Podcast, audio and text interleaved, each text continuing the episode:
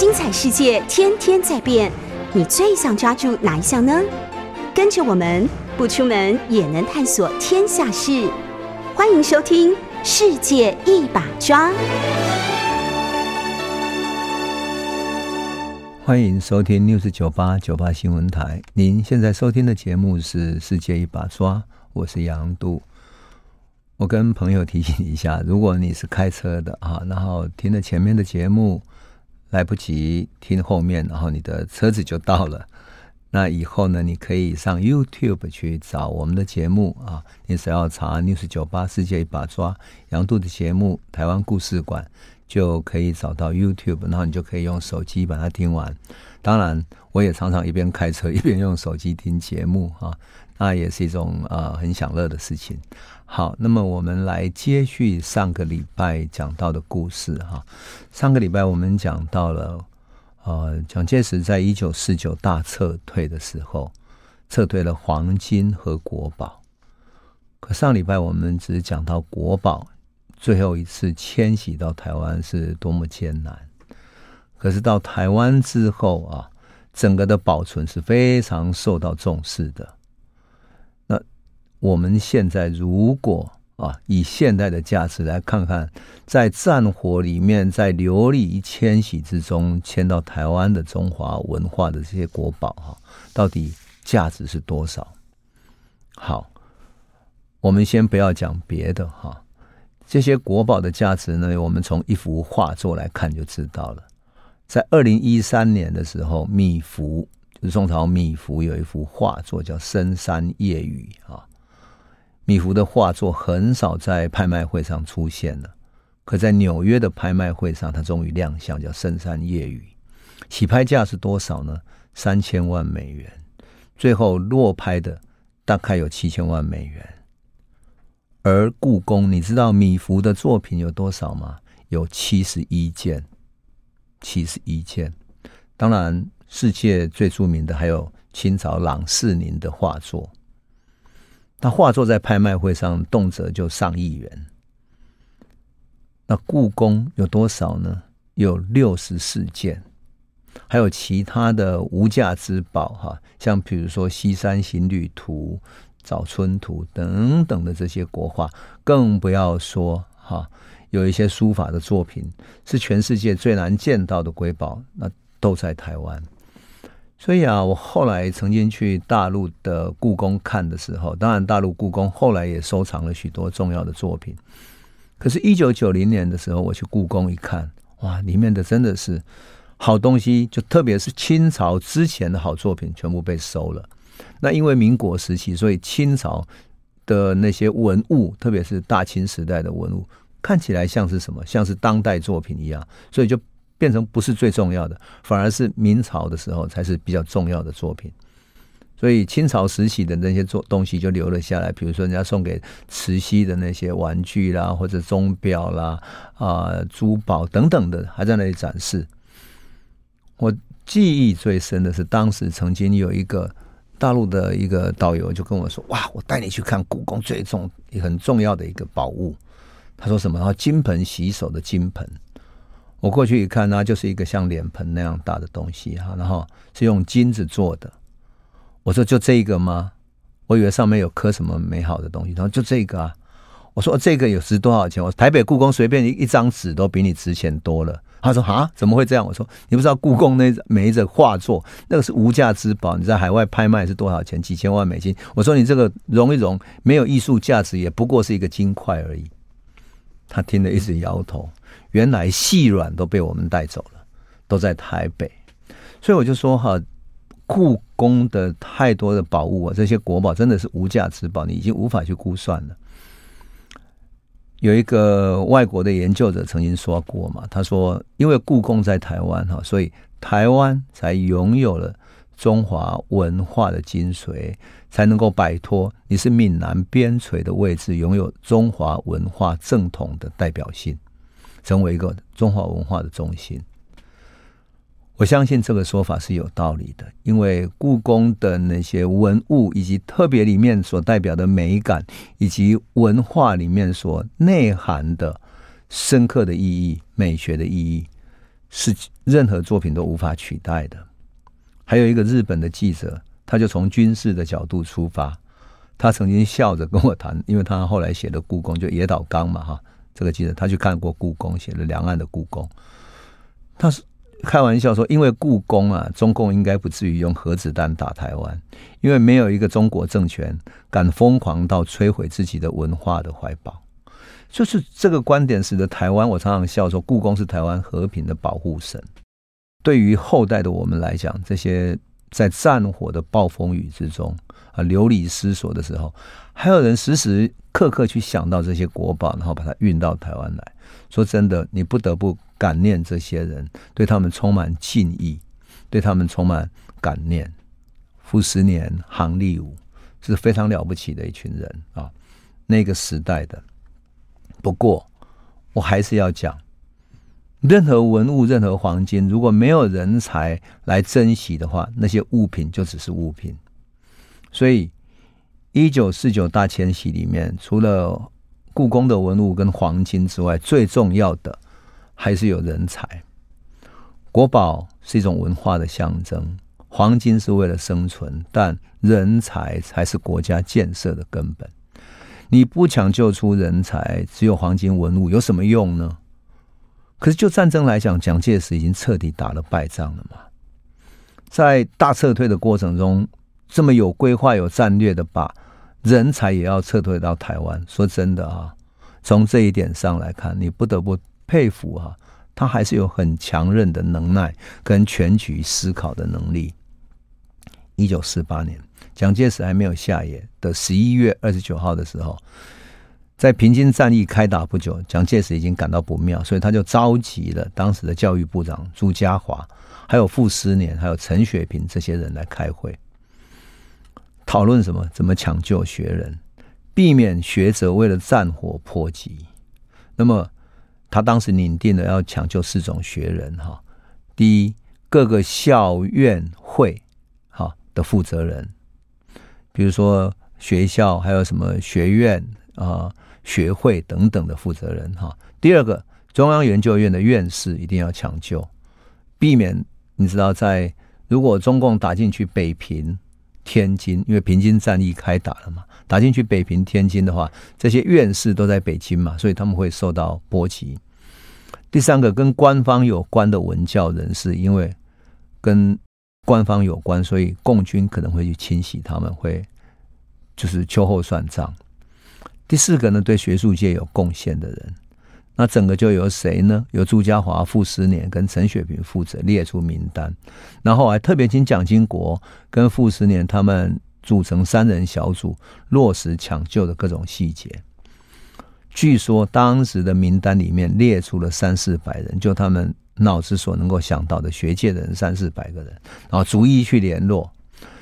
蒋经国指挥交通，当时的交通部的部长是谁呢？于大伟。他从于大维那边调动飞机来接运。于大维我们都知道，他这段时间在台湾有许多讨论，他也是被蒋介石所敬重的一个知识分子。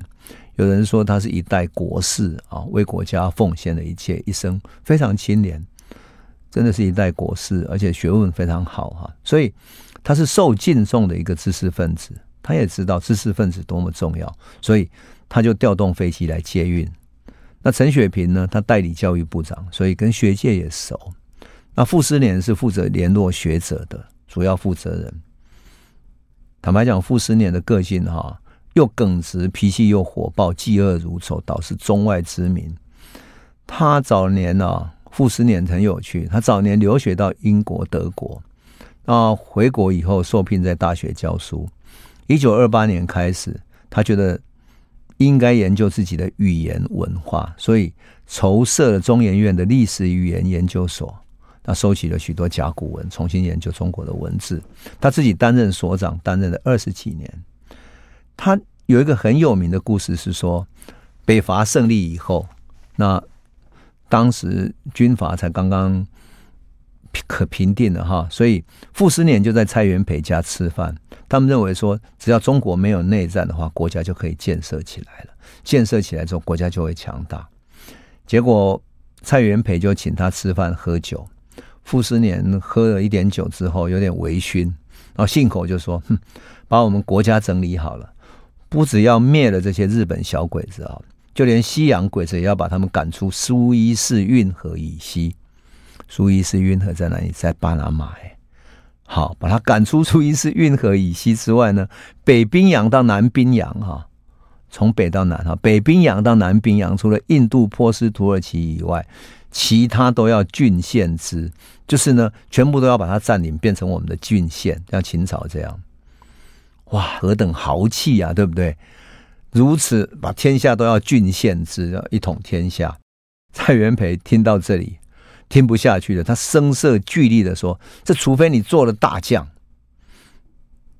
傅斯年一听哈。惊吓的一下，酒都醒了。他知道自己讲的太夸张，太过头了。可是他这种耿直的个性跟这种大炮的性格没有改变。一九四四年，就是对日抗战哈还在后期的时候，他担任了国民参政会的参政员。他收集证据，然后在参政会里面直接批评当时的行政院院长孔祥熙，说他什么？说他是皇亲国戚，贪污舞弊。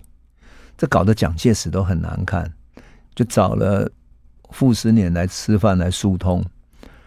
那蒋介石告诉他说：“你既然信任我，就应该信任我任用的人呐、”想不到傅斯年也不怕，他直言说：“因为信任你，就要信任你任用的人。那砍掉我的脑袋，我也不能这么说。”这么耿直，蒋介石对他也没有办法。所以有人说他是唯一一个敢坐在蒋介石的。前面翘着脚继续在抽他的那个烟斗的一个文化人，但是我觉得蒋介石也很有趣，他能够包容这样的文化人，而且重用他，特别是在国家危急的时候，会重用傅斯年去处理所有大撤退的这些事情，因为他知道他是无私的。于大伟也一样，人格上也是无私、绝不贪污的人，就是这样的一个人。一九四七年的时候。国共内战已经快开始了，可是国民党内部各种贪污腐败的事情不断发生，所以他写文章什么？傅斯年，也就是我们今天台大附中的这个傅斯年校长，当年他在参政会就写了两篇文章，一篇文章叫《这样的宋子文非走开不可》，他讲说宋子文处理的财政完全是失败的，然后痛批。是当时的行政院院长宋子文啊，他说什么？他说：“自抗战以后，所有发国难财者，究竟是哪些人？照客观观察，套购外汇、黄金最多的人，既发财最多的人。”他最后直接点名宋子文，硬是把宋子文逼下台。你就可以想见这个人个性多么强悍啊，多么耿直。那胡适跟傅斯年啊，两个相交很久。晚年的时候，胡适，那因为当时傅斯年已经过世了嘛，哈，所以他回忆傅斯年说，他的感情是最有热力的，往往带有爆炸性，同时他又是最温柔、最富于理智的、最有条理的一个可爱可亲的人。他能做最细密的绣花针功夫做研究，他又有最大胆的大刀阔斧的本领。他是最能做学问的学人，同时又是最能办事、最有组织才干的天生领袖人物。你说，像一九四九年乱世的危局之中，如果不是这种耿直的人，而且具有人格魅力的学者出来号召的话，以当时蒋介石的形象，怎么可能动员这些学界的文化人呢？事实上，学界文化人早就把蒋介石批评的一文不值了。特别是他发动内战，而当时大陆的学生运动又是反饥饿、反内战，所以作为领袖，他已经是被批斗的非常糟糕了。那傅斯年既然被蒋介石聘请了，希望他邀请学者南渡，从北京要南下，你总不至于把人找出来，然后离开原来的北京大学职务。如果请他们到台湾来，撤退到台湾，那可以做什么呢？难道到台湾就变成一个没有地方可以去、无家可归的闲人吗？所以，一九四八年十二月十五号，当时行政院就批准了台大校长，当时的台大校长叫庄长公，让庄长公辞职，然后呢，发表傅斯年作为新的台大校长。那么，整个抢救学人的计划就是让傅斯年把学人抢救出来之后，可以到台湾来，然后担任了台湾大学的教授。这就是聘请傅斯年以及傅斯年后来担任台大校长的一个计划。说真的，当时傅斯年到台湾来当台大校长也很不容易，因为日本时代台大本来有很多日本的老师，日本老师都走了，而他所有的学系就是医学系跟农学院居多。你开始要建立一些人文的学系，包括历史、哲学、思想等等的，你要从头开始，多么不容易。那么，我们回到当时傅斯年的抢救，他要抢救这些学人，以谁谁呢？以北大、清华、南开大学等等这些名校的学者居多。然后十二月的时候，他就跟胡适联络了。结果胡适什么呢？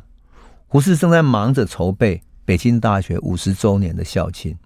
他说：“不行不行，我在筹备校庆，无法南迁。”可是这个时候，外面已经开始传说北大要南迁啦。你怎么可能还在这里庆祝校庆呢？那胡适只好对外面辟谣说：“没有没有，北大如果离开北平，就不是北大了。”所以他就辟谣了。但是蒋介石还是一直派人来劝说，不止蒋介石哦，其实中共方面也派了胡适之的学生吴晗，吴晗这个人来说客，来劝说胡适留下来，然后投向中共，继续当北大的校长，反正你只要留下来就可以了。但胡适也没有答应。这个时候，担任北大的东方文学系的系主任季羡林哈，他后来曾经说，有一天在胡适办公室里面。就有人进来报告什么说，解放区的广播里面希望胡适留下来继续担任北大校长，还有图书馆馆长。结果胡适反问那个人说：“啊，他们要我吗？”就这样子打模糊的过了。还好后来蒋介石三番两次打电报来催促，还派大员来邀请，所以胡适的校庆说要办校庆就不走，他也说不下去。十二月十五号，胡适跟陈寅恪的家人，还有毛子水、钱思亮、殷千里等等这些后来在台湾非常著名的学人，搭乘了蒋介石派出来的专机离开北平。从此以后，胡适就再也不曾踏回北平了。当然更不用说毛子水、钱思亮、殷千里。而陈寅恪到南京之后，他并没有。重新再回到北京去了，他就到后来到广东去隐居在广东教书。好，那么这一趟飞机离开北京之后，他飞抵南京。当时在机场接机的接胡适他们这些学人的有傅斯年跟蒋经国。那么隔天就十六号，蒋介石就在官邸午宴来为他们接风。十二月十七号是北大五十周年校庆，也是胡适的。五十七岁生日，蒋介石还在官邸啊，特别接待了他。坦白讲，这样的礼遇对比蒋介石在日记里面啊，对胡适的自由主义思想非常不满，然后里面写满了说他骂他的话，哈，真的是很很有趣的对比哈。当然，你也不得不说，蒋介石处于很不利的局势，很需要学术界来支持嘛。但是学术界好像没有什么人对他买账的哈。所以北平抢救学人的计划没有收到说要希望他抢救三四百个人。当时北平的更多学者是怎么样？他们厌倦了战争，经过了近百年来的从鸦片战争已降，然后中国就进入了战乱，清朝灭了，然后民国开始军阀内战，内战完了，好不容易平静了几年，结果。对日抗战又开始了，对日抗战好不容易结束了，然后过了两年之后又开始发动内战。你想，所有的学人或者说任何一个年轻人，你的成长过程从你的少年一直到你的青年时代都在战争里面，多么让人厌倦啊！连一个和平的学习环境都没有，所以这些学人都讨厌政治斗争，也讨厌了战争。他们只想找到一个安静的角落，可以做一点学术研究就好了。你不要再管那么多了。所以，蒋介石跟他们招手，让他们过来的时候，其实就是要让他们选边站嘛。可他们很犹豫，到底要选国共的哪一边，不知道谁输谁赢。可是他们心里很明白，无论国共谁赢谁输，死伤的都是老百姓，死的、伤的、饥饿的、流亡的都是老百姓。所以这些学者认为，抗日战争都结束了，大家希望安定。那么，你国民党发动内战有什么意义？因此，他们更愿意相信什么？就算是共产党执政，也不至于不要大学跟科学研究吧？只要大学在，只要有教授、学者，就可以安心研究了。因此，他们就宁可相信共产党后来对他们的召唤。共产党总是说：“你们留下来，共同来建设未来的新中国，未来一起努力。”其实不止北大的这些学人啊，其实当时海外有许许多多的，在日本的学人，还有很多台湾人哈，也为了建设一个新的中国，回到大陆去了。其实一九四九年真是一个变局，刚刚要成立的共产党仿佛带了一个新的希望。谁知道他后来又发生那么多政治上的运动，然后越学学术，特别是对学人造成那么大的灾难。可是，就当时的环境来讲，确实就是这样子。像画家徐悲鸿也是没有离开的一个人。他在一九四七年八月的时候就任了北平艺术专科学校的校长。到了一年多之后，一九四八年十二月，学校就有人发起要南迁的运动。可徐悲鸿说：“我要留在北平。”他的决定是要留在北平，因为。为了艺术，为了教育，北平是一个必须的地方。后来教育部发给他南迁的应变费用，把钱发下去了，让徐悲鸿来处理，当然也可以给他自己处理。可是徐悲鸿拿了这一笔应变费用，没有给他自己拿来做应变，他把所有的钱发给了学生跟员工，因为在战争的时期，很多员工老师领不到薪水，他干脆把那笔钱给他们当生活费了，所以。一九四九年一月的时候，傅作义当时北平的嗯市长和傅作义召开了北平大专院校的校长会议。傅作义就问大家说：“你们准备怎么何去何从呢？”徐悲鸿第一个在会议里面站起来，他说：“北平是驰名中外的文化古都，不战则可以保存这个名城，要保存文化。”这个就是当时文化人的心声。战争可以结束了，和平才是人道的真正的要义。那么接下来这些学者跟这些文化人会有什么样的抉择呢？我们先休息一下，回头再来说。欢迎回到九八新闻台《世界一把抓》，我是主持人杨度。我们节目也会同时上架到各大 Podcast 平台，您只要搜寻“听说”，就可以随时随地重新听一听。这一系列的内容，我们谈到了画家徐悲鸿哈。徐悲鸿是一个非常著名的艺术家，而且非常爱国。那他的作品非常棒哈。我曾经看过他的画展，那真的是嗯，他从西方学到了写实的艺术，但是又从中国传统的水墨里面得到养分，所以里面既有一种嗯西方式的写实的。真实的力量，但是又有水墨的开阔潇洒啊，真的是很棒的一个艺术家。那么，在一九四九年整个时代的变局里面，他还是以文化为本位。他认为说，你为了保存这个文化的古都、文化的名城，不要让它发生战争。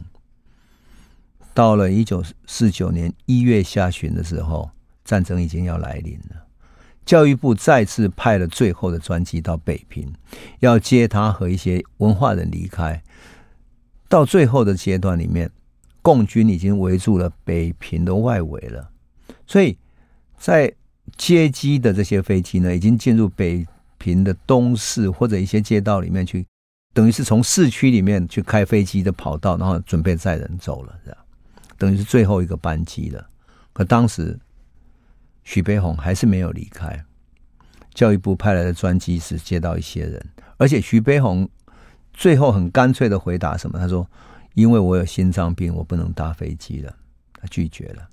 当然，那时候的辅仁大学校长陈环，他也是在傅斯年的邀请之下，哈，好像不得不走，可是他又不想走，他最后怎么办？他干脆躲到朋友家里面，让大家找不到人。总之呢，一九四九年蒋介石抢救学人的计划进行的并不顺利，但是也有一些不是计划里面的学人来加入的，像后来写国史大纲的史学家钱穆就是一个典型。不过，我觉得这个最有趣的是，这个过程可以看到每一个学人的个人选择啊，在复杂的政治环境里面，每一个学人都会变成政治上要争取的对象，而这个时候已经是最后的阶段了。话说哈，中研院情况也一样。一九四八年十一月二十九号，蒋介石找朱家华中研院的院长去开会以后，中研院。第二天就由院长朱家华召开了什么中研院在京人员的谈话会。那出席会议有南京的七个研究所的负责人，包括了陈省身啊、姜立夫啊等等的这些大学者。然后他立刻拟定了几条重要的措施哈，停止中研院的各种基础建设工程啊，征求同仁的意见，准备南迁啊，眷属呢可以自行疏散啊，或者在。十一月就是十二月十号左右迁往到上海去。那如果有人要出国，中研院会尽量帮助他们出国。然后，中研院的文献资料集中到上海，准备运到台湾来。整个配合度最高的中研院里面啊，配合度最高的就是傅斯年的历史语言研究所。在一九四八年十二月的时候，跟着故宫的文物，就是那些甲骨文等等啊，南迁了。事实上，那些甲骨文对台湾非常重要。你不要小看那些甲骨，其实它是研究古文字的非常重要的史料。即使到了后来啊，中研院的研究依然是超出了大陆。是直到近年来哈，因为中研院慢慢放弃了甲骨文的研究，否则的话，中研院在台北这边的甲骨文的研究远远超出大陆很久。啊，但是在一九四九年的时候。大家讨论中研院迁台的时候，中研院内部出现争论了。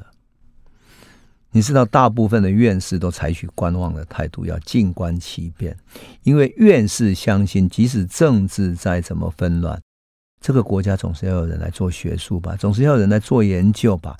我把我们的学术跟研究孤立在政治之外，只为这个国家来做学术研究，采取学术的本位、知识的本位，难道不行吗？所以。没有人想要选边站，他觉得无论你国共怎么打，你总是需要学术吧。所以有一些学者就拒绝南迁，当然也有一些可能跟共军或者对于中共比较同情的，就希望能够留下一起建国。总之呢，在国共暗中实力的时候，中研院研究系统十四个单位里面，哈，成功迁台的只有。管理机构中央研究院的总办事处跟历历史语言研究所，整个占多少呢？占了十四个 percent。中央研究院十二个自然科学的研究所跟社会学所都留下来了。我想讲的是，说真的哈，看到说那么多的人留下来，你会觉得说，可见的学界的人对于战争、对于内战是很厌倦的。那么。千台的历史语言研究所大概有八十个人，总办事处五十个人，合计起来一百三十个人，占中研院的多少？二十五点六个 percent，其他大概七十五个 percent 都留下来了。那么我要讲的是什么？是有一次我去大陆一个大学做演讲的时候，我讲到一九四九渡海传灯人嘛，就是来台湾传文化灯火的人。于是我谈起了中研院这么多人，就只有百分之二十五迁到台湾来，其实其他百分之七十五留下来。底下的人全部惊呆了。他说：“啊，这么多的学人留下来，为什么我们后来会变成这样呢？为什么后来会变成这样呢？”我当时真的不晓得怎么回答，我只能说，可能你们有太多的政治运动，太多的。政治上的风风雨雨，使得学术研究没有办法独立出来，然后做出成果来，太可惜了。他说：“杨老师，他们就跟我说，杨老师，你能不能帮我们来做这个研究？”我说：“还是请你们自己的学人来做研究吧，因为大陆的历史，特别是它的政治史，怎么影响到学术政治，使得这些人没有办法做研究？那到底是一个什么样的问题呢？我觉得他们应该做更好的研究，因为百分之七十五的中研院的人是留下来的，特别是科学研究的人。当然，也不得不说，大陆后来的基础建设，乃至于科研啊，包括了啊研究原子弹啊等等，跟这些人都有关系。总之呢，我觉得很可惜啦，就是说那么多的学人留下来，其实中国大陆应该有更好的学术的基础，可是。太多的政治运动把他们啊，把他们的学术上应有的成就给打消了哈，或者说降低了吧。好，在一九四九年，在院士的部分哈，当时的中研院的院士有八十一个院士，你知道吗？有六十个是留在大陆的，占院士总数的百分之七十四。那台湾中研院院士只有谁呢？只有林鸿勋、林可胜、傅斯年、董作宾、李济、王世杰、吴志辉、朱家华、李先文九个人来到台湾。可去美国呢？有十二个人，包括了陈省身、啊赵元任、汪敬胥、胡适、吴大猷、萧公权等等的十二个人去了美国。后来吴大猷回到台湾，担任中研院的院长。当然，陈省身在学术上也非常有成就，胡适也回来了哈。总之呢，去到美国的院士大概占了百分之十五，可是说真的，百分之七十四是留在大陆的，总是应该有更好的成就吧？可是没有，非常可惜。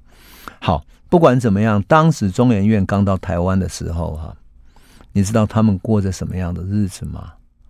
很难想象，当时中研院的。院长啊，朱家华在报告里面他说什么？他说，他们刚到台湾的时候，大家没有地方住，然后物价飞涨，币值狂贬，政府给的经费根本不够用，所以他到处奔走，把十余所的文物安顿在杨梅车站的仓库。那学者姚崇武哈，他是押运第三批文物的人，他来到台湾没有地方可以去，结果带着家眷在。仓库旁边搭了一个小小的违建，弄了一个小煤炉，先暂时安顿下来。没有钱的时候，靠他太太变卖他的一些首饰、服装等等，变卖这些物品来生存。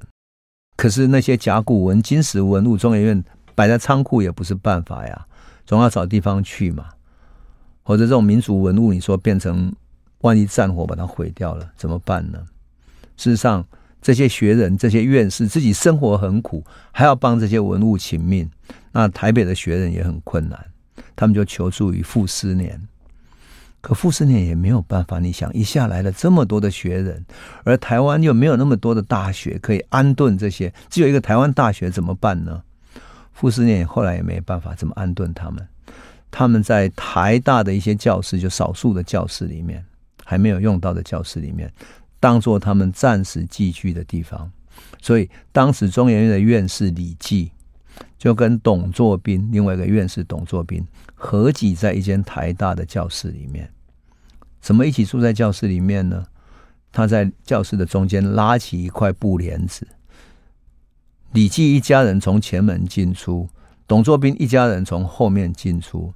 夜间睡觉的时候，两边的人鼻息相闻，声耳相通。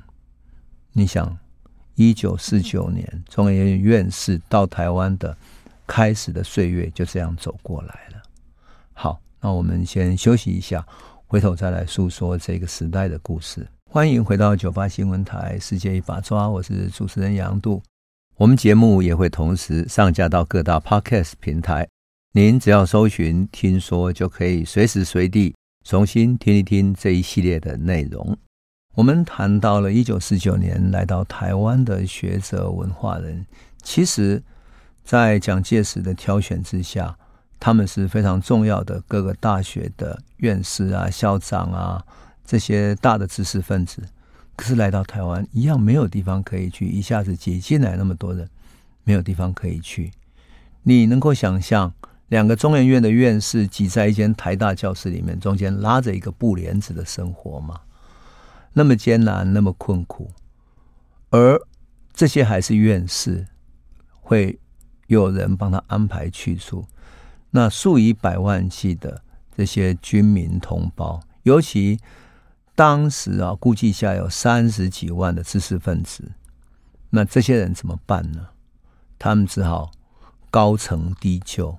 本来在大学教书的，就是到处去找中学或者找师范学校去教书，乃至于只要能够找到任何一个乡下的中小学，能够先安顿下来就可以了。所以，那么多的教师、学者、作家、艺术家等等的来到台湾，就只能够在各个学校里面去，特别是中学。师范学校里面去找到他们安居的地方，有时候我想到这一点，都觉得还蛮感动的。因为在乱世、在烽火之中，这些知识分子本来应该在大学教书，本来应该在课堂上、在研究室里面做学问的人，可是流离失所。结果到台湾之后，仿佛他们只要找到一个学校。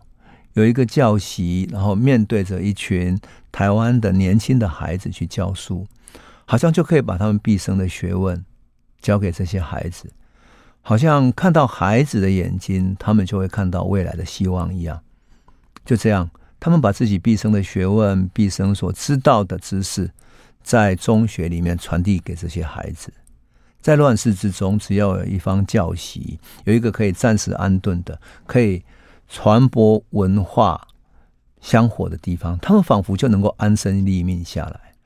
我看了还蛮感动的，因为我曾经在文化总会的时候，帮一九四九渡海传灯的这些文化人哈办过展览。那这几个展览里面有像，比如说啊、李仲生，李仲生到台湾的时候，他是一个非常本来就是一个非常知名的艺术家。他是广东人，到杭州念的艺术学校艺专之后，到日本留学。李宗盛到日本留学的时候是怎么样呢？他念的是艺术的前卫，前卫艺术，所以他参加前卫艺术的这些啊社团，而且参加了前卫艺术里面还有一个叫第九教室的展览，也就是前卫中被称为前卫中的前卫的这些艺术家这些展览。那么。后来回到大陆去，他到杭州啊，杭州艺专教过书。杭州艺专现在已经变成中国美院哈，中国美院是非常知名的一所学校。我前不久曾经去参观，那个学校真的是建得非常漂亮，找了一个中国大陆普利兹奖的设计家叫王树，帮他们设计了整个书院。跟在地的生活环境结合起来，甚至于原来有一些农民有种稻子的一些小小的地方，也让它继续保留着，所以是一个非常好的艺术学校。好，李宗盛呢，在战火的嗯一九三零年代回到大陆去，然后在抗战时期，他也曾经跟林风眠啊、许悲鸿这些人一起办过画展。可是，一九四九年来到台湾之后，他。本来在台北教书啊，而且他跟另外一个艺术家叫黄荣灿，两个一起开了一个画室，教一些学生。可是后来啊，这位黄荣灿因为牵涉到左翼的关系被逮捕、枪决了。事实上，黄荣灿非常知名，他特别在台湾知名的是一幅他所做的版画。那是在二二八之后，他画了一幅版画。版画里面有一辆卡车，卡车里面有军人对着底下的老百姓开枪，它上面只是写镇压，它其实就是描述了二二八。那这幅版画在台湾非常有名，许多很许多的谈二二八的书都要加以引用。可是黄荣灿却是一个啊左翼的艺术家，后来被抓去枪决了。于是李仲生非常伤心，他宁可到。南部去教书，所以他选择到哪里？到彰化女中去教书。在彰化女中教书的时候啊，他在台北还是非常有名，因为他教的前卫艺术是台湾或者说两岸许多艺术家都未曾听闻过的，因此很多年轻的大学生学艺术的人想要跟他学，可是他已经不在台北了，他应该有的画室也没有了。能够教书的地方也没有了，所以就只好去联络在彰化女中教书的这位知名的而隐居在彰化的艺术家李宗盛。我曾经帮李宗盛办过的画展里面邀请了现在很知名的画家、抽象画家，比如说啊，萧阳、夏琴、霍刚哈，这些都是举世知名的。现在有的在在意大利，有的在西班牙，有的在各地非常有名的世界知名的画家。那一天我要办李宗盛画展的时候，他们都来了。你知道，他们看到李宗盛的那些画作，哇，每个都感动得不得了。为什么？因为他们过去固然看到，可是没有想到的是，重新整个能够看到一批画作之外，最重要的是看到李仲生的手稿。李仲生的手稿是什么？他是用那种中学生的数学作业本。我们都知道，中学生数学作业本是分成上下两格。我不知道我们朋友曾经做过没有哈？就是空白的，可上面可以做一题，下面做一题，那种上下两格那种很古老的作业本子。他的草稿就画在上面，画完了草稿之后，再画到一个大的油画作上面。那些草稿哈，就像一本一本的，他好像夹在口袋后面的练习簿一样，就是这样的一个世界知名的，而且是台湾最知名当时的前卫艺术家。有意思的是，他的这些学生要跟他学抽象艺术的时候，就从台北坐着火车，大概哐隆哐隆，那时候要坐四五个小时。才能够到台中去，到彰化。问题就在于李仲生从来也不让他们到他的画室去看他的作品。他跟这些学生说：“所有的抽象艺术就在于没有一个什么样的作品才叫做成功的抽象艺术。所有的抽象艺术来自于你的理念，因此你不要去看我的作品，我的作品绝对不是你的典范，你只有创造出自己的典范。”那他怎么教这些学生呢？他跟呢跟他们谈艺术的观念、哲学的观念、辩证的创造的观念。所以他们回忆起来说，他们最常坐的地方是在彰化火车站。那过去旧的火车站里面呢，我们都知道一楼有那些大厅嘛。好，可是有一些火车站在某一个角落里面会有一个像茶馆一样的老式的地方，然后你可以叫一杯茶在里面喝，然后等待火车啊等等。或者你跟其他的朋友约在火车站见面，一起搭车，你也可以约在那里。李仲生就在那里叫了两杯茶，然后跟他的学生可以一谈谈一个下午，三四个小时。谈完了之后，这些学生觉得问的问题差不多了，然后观念差不多了，于是他就坐火车再回台北，然后李仲生回去他自己的地方，继续作为一个彰化女中的籍籍无名的老师。后来我们办画展，我就看到那些学校的老师来说，过去很多学生就觉得他只是我们学校的一个美术老师啊，怎么会是一个这么知名的艺术家？而且更重要的是，他教的这些抽象艺术家里面，后来是被称为台湾抽象艺术界的八大祥马，每一个都是世界知名的。可是李宗盛却是一生籍籍无名的，在一个中学教书。一九四九年来了的这么一批人。其实影响了许许多多的人，不只是李宗盛，还有像在嗯台中师范教书的吕佛庭，他也影响了书法家杜宗告老师。因为杜宗告是一个佃农的孩子，所以他没有学过书法。结果在上美术课的时候，吕佛庭先生教他画完之后，他哎签名怎么签这么难看？